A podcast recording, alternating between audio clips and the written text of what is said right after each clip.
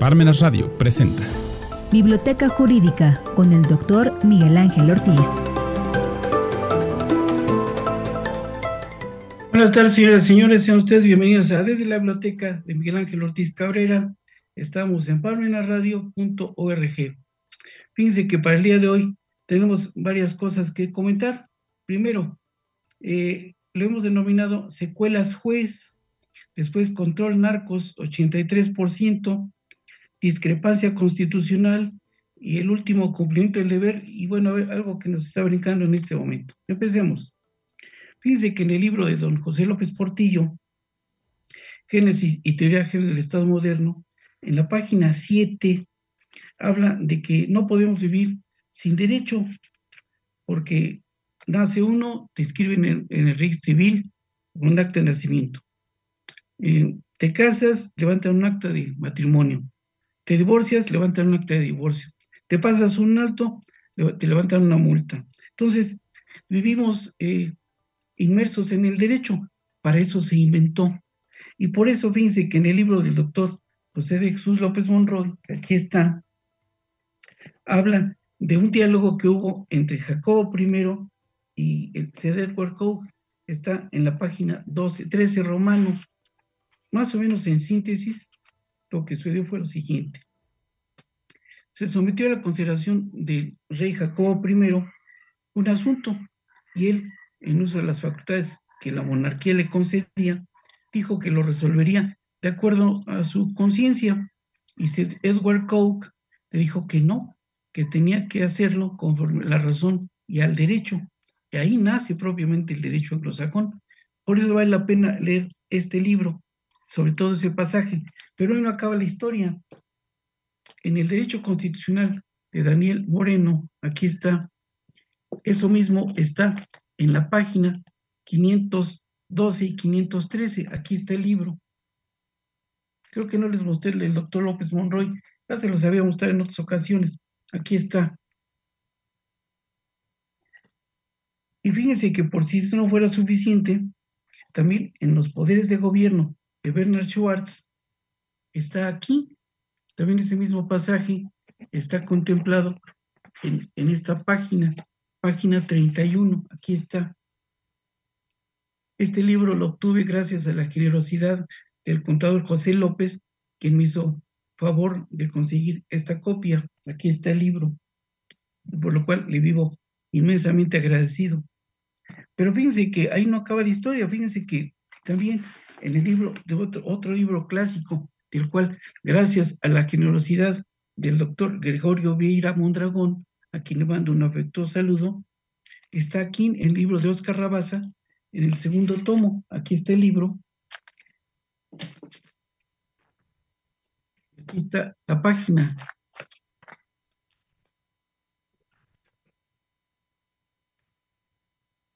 Más o menos en síntesis, todos estos autores hablan de eso mismo. Aquí está.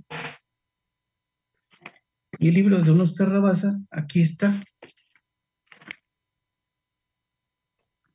Entonces, es importante porque lo comentaba yo con el doctor Romero Weinstein, que urge que en el Congreso de la Unión exista un experto, un asesor en derecho constitucional, porque cometen cada aberración los diputados y senadores, pero ¿por qué? Por desconocimiento de la materia, por ignorancia del derecho constitucional.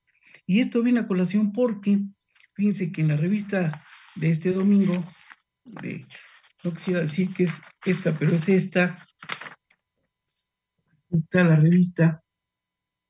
En la página 32 comenta esta revista cómo fue o qué fue lo que aconteció con el caso de la señora juez. Y coincide totalmente con lo que dijimos en la emisión pasada. La señora, en cumplimiento de una ejecutoria de un tribunal colegiado, le ordenaron que dejara en libertad a un señor Elian N. o Elian N. Entonces ella cumplió con ese mandato porque si no lo hubiese, hubiese incurrido en responsabilidad penal, como lo dijimos la vez anterior. Pero ahí no acaba la historia. Después de eso, a ella le implicaron una, una responsabilidad con una carpeta de investigación mal integrada y por eso la tuvieron que dejar en libertad. Ella, con toda visión, con toda habilidad, pensó que pudiera haber otra orden de aprehensión, entonces prohibió un amparo en ante un juzgado de distrito. Ese juez de distrito le concedió la suspensión provisional y esa fue la que violentaron la Guardia Nacional y las autoridades del estado de Veracruz y vinieron por ella a la capital de la República. Entonces, al haberla violentado, ya se la hicieron saber, como del texto del artículo se desprende, al juez decimo quinto de distrito en el estado de Veracruz, esa violación a la suspensión, que ese es el punto medular en el que hicimos hincapié en la emisión pasada. Entonces, tal como lo dije, el señor eh, Huitláhuac, pues necesita también, comentado yo con una persona muy estimada por mí, una magistrada, que cómo es posible que siga eh, aseverando tales inconsistencias, aberraciones, el señor eh, Pero acabo de entender, leyendo otra vez el artículo, algunas de las razones. Primero, él no es abogado, pero el secretario de gobierno tampoco es abogado, y si los abogados luego no saben lo que es una violación o una suspensión, menos estos que son aprendices de políticos. Entonces, por eso se generan toda esa serie de circunstancias que va a dar para mucho tiempo. O sea, esta violación de la suspensión va a tener mucha trascendencia. No es algo que yo haya inventado. El derecho lo dice. ¿Para qué se inventó el derecho? Para poner orden en el desorden. Aquí, ¿qué fue lo que sucedió? El desorden de las autoridades del Estado de Veracruz, incumplimiento de una orden de un juez federal que había conseguido una suspensión provisional. Y por eso se ha generado toda esa serie de problemas. ¿Pero por qué? Por desconocimiento del derecho. Yo creo que sí debe haber, yo conozco a mucha gente del estado de Veracruz que fueron mis alumnos, tanto en Jalapa como en Orizaba, como en Córdoba, y que no sé por qué no el señor eh, gobernador tiene alguien calificado que le diga la verdad de lo que puede, puede ocasionar, ya lo ocasionaron, esto no es nuevo, no, no está exento de esto, esto va a tener que evolucionar. Y hasta donde llegue no sabemos. Puede llegar a la Convención Americana de los Derechos Humanos, más bien a la Corte Interamericana de Derechos Humanos por la violación a la Convención Americana de los Derechos Humanos o a la Corte Penal Internacional por la violación al Estatuto de Roma, como lo dijimos también en la emisión anterior. Por eso, siempre es recomendable acudir ¿qué? a los libros, los libros que aquí vamos mostrando poco a poco para que nos vaya, se vaya eh, el público que nos hace favor de favorecernos, más bien, perdón por la, la repetición, que nos hace favor de seguirnos semana a semana, ellos están conscientes de lo que está pasando, pero los que no tienen idea de esto, o los periodistas que tampoco saben derecho, pues provocan todas estas distorsiones del derecho. Y por eso se causa qué? Un desorden. Y para eso se inventó el derecho, para poner orden. ¿Qué? Orden jurídico. Punto. Es todo lo que pasa. Si el señor Cuitláhuac hubiera sido abogado, aunque fuera malo, mal estudiante, alguien le debe haber dicho, oiga, no vayan a cometer este error porque pueden incurrir en este otro problema. Para eso sirven los asesores. Les pagan mucho y no les hacen caso. ¿Para qué los tienen? Me pregunto, igual pasa en el Congreso de la Unión. Tienen asesores muy bien pagados, pero tampoco les hacen caso. ¿Por qué? Por soberbia. Tres cosas han hecho que la humanidad, en lugar de evolucionar, involucione. Y muchos de los que nos hacen favor de seguirnos van a estar de acuerdo. ¿Cuáles son esas tres? Ignorancia, ambición e hipocresía. Hay gente que tiene una, hay gente que tiene dos y hay gente que tiene las tres. Son virtuosos y entonces reúnen esas tres cosas y por eso surgen toda esa serie de inconvenientes jurídicos. Pero bueno, esperemos que la luz se abra y que finalmente dejen en libertad a la señora juez aunque le sigan el proceso porque no está contemplado los delitos que le imputan como delitos graves. Ya le pusieron una prisión preventiva ociosa por tres meses. Bueno, van a seguir el juicio. Ya reconocieron, del texto del artículo se desprende, que ya se reconoció que hubo un error. Si eso, si vamos a la doctrina penal, el error, si es invencible, se anula el dolo y se anula la culpa. Si es vencible, se anula el dolo y subsiste la culpa. Pero eso tendrá que decidirlo al momento de dictarse sentencia el juez que conozca de la, de la resolución, más bien del juicio que le están siguiendo a la señora juez. Es tejido muy fino del orden penal. Vamos a ver otro, más adelante un comentario en torno a unas personas que fueron detenidas ayer o antier en estos días. Bueno, pero sigamos con lo que tenemos aquí planteado. Dijo el señor Héctor de Mauleón, siguiendo el siguiente punto, eh, que el 83% de los del territorio mexicano está en manos de narcos. Yo no sé si sea cierto o no. Lo que sí sé es que para entender eso que el señor Héctor de Mauleón afirma, hay que leer algunos libros que aquí vamos a mostrar. Por ejemplo, para una crítica de la violencia de Walter Benjamin. Es un libro obligatorio para todos los que de alguna manera estamos involucrados en la materia penal, porque esta violencia es la que está generando todas esas cosas. Pero sigamos. Hay que entender este libro, hay que leerlo, El cártel de Sinaloa, del señor Diego Sorno. También La mafia siciliana de Diego Gambetta. Este libro lo leí hace como 10 años y tiene muchas cosas que hoy por hoy se están aplicando por, por parte de, esas eh, organizaciones criminales. Este otro libro que también a mí me, fue muy útil para entender muchas cosas, Crimen Organizado y Gobernabilidad Democrática, de dos autores americanos, John Bailey y Roy Hodgson. Aquí está. Son dos mexicanólogos de la Universidad de Georgetown. Y aquí explican muchísimas cosas. Por ejemplo, el origen de la familia Salinas, eh, muchas, muchas cosas que están, está muy interesante, porque no puede eh, existir un gobierno de esta naturaleza si no tiene por algún, o los que fueron, mm, los que estuvieron antes en la época neoliberal, que no estuvieran vinculados con estas gentes. Aquí está, lean el libro es de editorial Grijalvo, van a ver todo lo que se van a sorprender de lo que dice ahí. Después, fíjense, el cártel incómodo, el fin de los Beltrán Leiva, aquí está, del señor José Reveles, también de Grijalvo.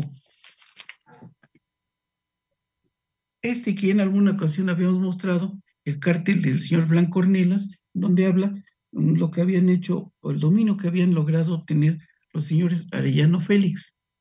Y, así por el estilo. Sigamos porque el tiempo apremia. Fíjense que eh, también urge que los señores, más bien los diputados senadores, tengan, como dije hace un momento, un experto en constitucional, porque hoy por la mañana escuché algo que ya habíamos comentado antes, la discrepancia que existe entre el 94 décimo párrafo y el 127 fracción segunda de la Constitución. Y vamos a verlo para que no nos quede duda. 94 décimo párrafo. Fíjense nada más algo, porque se resuelve a través de los principios de derecho. Dice el 94, se deposita el ejercicio del Poder Judicial en una Suprema Corte, en un tribunal electoral, en tribunales colegiados y unitarios de circuito y juzgados de distrito. Y el décimo párrafo dice, la remuneración que perciban los, por sus servicios los ministros de la Corte, los magistrados de circuito, los jueces de distrito los consejeros de la Judicatura Federal, así como los magistrados electores, no podrá ser disminuida durante su encargo. Esto se introdujo en la Constitución en 1994 y eh, se publicó el 22 del octavo mes, junio, julio, agosto, el 22 de agosto de 1996. Lo hizo quién? El señor Ernesto Cedillo. Pero vean nada más, esto se contrapone contra el 127, fracción segunda, que aquí dice, y que fue lo que estaban eh, diciendo hoy por la mañana en una de las mañaneras. Y por eso surge ese conflicto de derechos.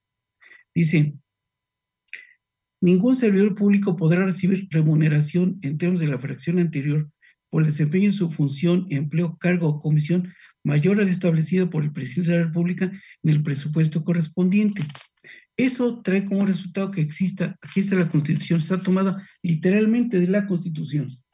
Esto trae como resultado que exista un conflicto de derechos. Al estar eh, presente un conflicto de derechos, se resuelve a través de un principio, principio de derecho. Y este está contemplado en el artículo 24 del Código Civil de Puebla. Pero es un principio de derecho que arranca desde los romanos, no está inventado. Aquí está, pero arranca, tiene su origen en, el derecho romano. Dice, cuando haya conflicto de derechos a falta de ley expresa aplicable, observarán las siguientes disposiciones. La controversia se decidirá a favor del que trate de evitarse perjuicios y no del que pretenda obtener lucro, pero deberá tomarse en consideración, en su caso, lo preceptuado en las fracciones siguientes. Acá, ¿quiénes tratan de obtener un lucro? Me pregunto yo. Los ministros de la Corte. ¿Quién trata de evitarse un perjuicio? El presidente de la República. Eso le pese a quien le pese, a los que son abogados y a los que no lo son. Aquí está, no lo inventé, es derecho, explorado derecho, aquí está. Y debe estar tomado, según lo debe haber hecho el maestro Cajica, del digesto, lo más probable. Pero vean nada más hasta dónde llega. Ese es el conflicto de derecho que hay. Por eso es aplicable los principios de derecho. Pero sigamos. Vean. Eh, también existe, escuché otra noticia con relación a ocho traslados que sumados a cuatro que ya estaban procesados, eh, dan como resultado que, se, que sean consignados, que hayan sido consignados a un juez de distrito. Y este ya les mm, resolvió, o más bien ya les dictó, porque era conforme al sistema mm, no acusatorio, el sistema procesal penal antiguo, el inquisitivo, bueno, se decían que era mixto. Y aquí ya les dictaron auto formal prisión. Pero bueno, aquí, ¿qué va a suceder? Fíjense que opera una causa de exclusión de delito que está contemplada en el 15 del Código Penal Federal. Y la doctrina, aquí está, en el, libro de mi buen amigo, Dios lo tenga en la gloria, el doctor Carlos Daza Gómez, aquí está. Tengo como 15 libros de teoría del delito, pero este es muy bueno. Está en la página 157. Habla que el cumplimiento del deber, así como existe en las causas de, de antijuricidad, la legítima defensa, el sonambulismo, el consentimiento de la víctima, todos esos, también está el cumplimiento del deber. ¿Qué fue lo que sucedió? Que los superiores les ordenaron a los soldados que cumplieran con su deber y por eso lo están procesando ahora. Eso, cuando llegue a, sentencia, los van a tener que absolver, no me cabe ninguna duda. Por eso se inventaron los libros. Aquí está la doctrina. Lo que se me hace raro es que esos, esas exclusiones de delito se toman en cuenta de oficio. Entonces el juez debió haberles dictado auto de libertad. Pero bueno, les dictó auto de formar prisión, se va a abrir el periodo de instrucción a la usanza antigua y van a llegar al momento de dictar sentencia. Y en la sentencia el juez va a tener que tomar en cuenta que el cumplimiento del deber. Y con eso van a ver dentro de algún tiempo que van a dictar una sentencia absolutoria. Pero además de eso, fíjense que para eso sirven los libros. Aquí está este libro de la señora Anabel Hernández, que se tomó la molestia de hacer una buena investigación respecto de la verdadera noche de Igual, motivo por el cual fueron detenidos esos soldados. Si, si leyeran este libro, van a entender qué fue lo que realmente pasó, que había gente que tenía su nómina a la Policía Federal, al Ejército, a la Policía Estatal, a la Policía Municipal, y por eso actuaron de esa forma y al haberlos detenido, no supieron qué hacer con los muchachos de Ayotzinapa y ordenaron, por alguien que tenía el poder suficiente y que los tenía en su nómina, de privarlos de la vida. No nos hagamos tontos, esa es la verdad de todo. Aquí está en el libro, pero hay que leerlo. Hubo un ministerio público que cuando le ordenaron que cambiara una resolución, él prefirió renunciar. La procuradora era una señora que era después era diputada y él, le dijo, yo no puedo cambiar esta resolución, este acuerdo. Entonces, y como no estoy de acuerdo, aquí está mi renuncia, y se fue. El señor tenía dignidad, el señor lo debieran haber ascendido de cargo y no haberlo despedido, haberle admitido la renuncia. Y si es así, pues como siempre, muy agradecido por su presencia, por favor su atención. No tenemos ninguna otra cosa por el momento que comentar. Y bueno, ¿saben qué? Muchas gracias, buenas tardes, buen provecho, hasta la próxima.